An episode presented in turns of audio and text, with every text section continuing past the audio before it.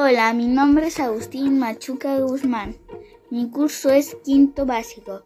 Bienvenidos a mi programa Cuenta Cuentitos. Hoy vamos a hablar del cuento El asesinato del profesor de matemáticas, autor Jordi Sierra y Fabra, editorial Anaya. Inicio. Nos presentan a los personajes Nico, Adela y Luke. Nico es un niño bajo, gordito, cabello largo, es generoso y listo. Le encanta jugar videojuegos y estar con sus amigos. Se le dan mal las matemáticas. Adela es alta, responsable, inteligente. Le encantan las novelas policíacas. Le va mal en matemáticas. Luke es el más alto, es listo, le gustan las novelas de fantasía también le va mal en matemáticas.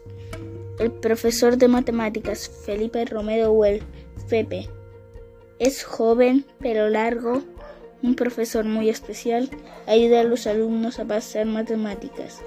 La historia sucede en el colegio, cuando el profesor Fepe les dice que ha reprobado su materia, pero les dará una segunda oportunidad. Un juego matemático. Desarrollo.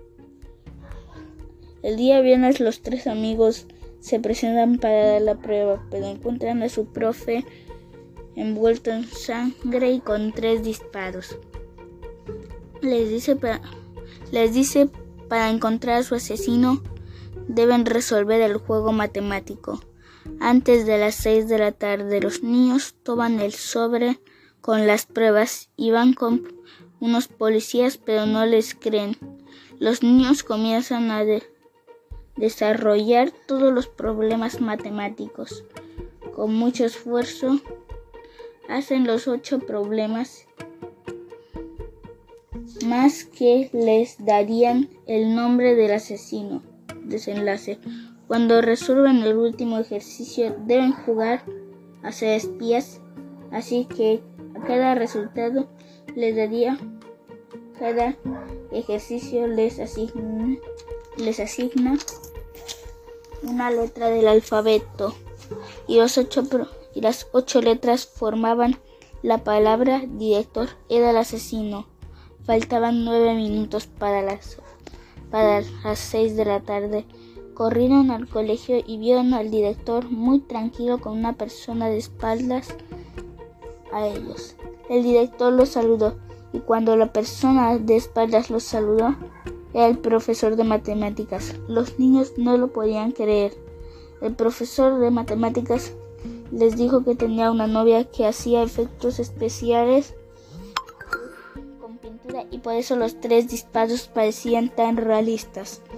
Los tres también les dice que aprobaron los tres matemáticas y al salir del colegio se encuentran con los policías y salen corriendo de un abrir y cerrar de ojos porque era muy difícil explicarles todo.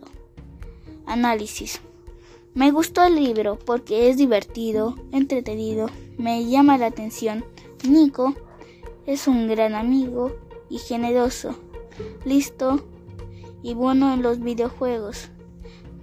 ¿Qué otro final le hubiera dado? Que los tres hayan reprobado matemáticas y que estuvieran estudiando matemáticas todas las vacaciones de verano. Adiós, buen día.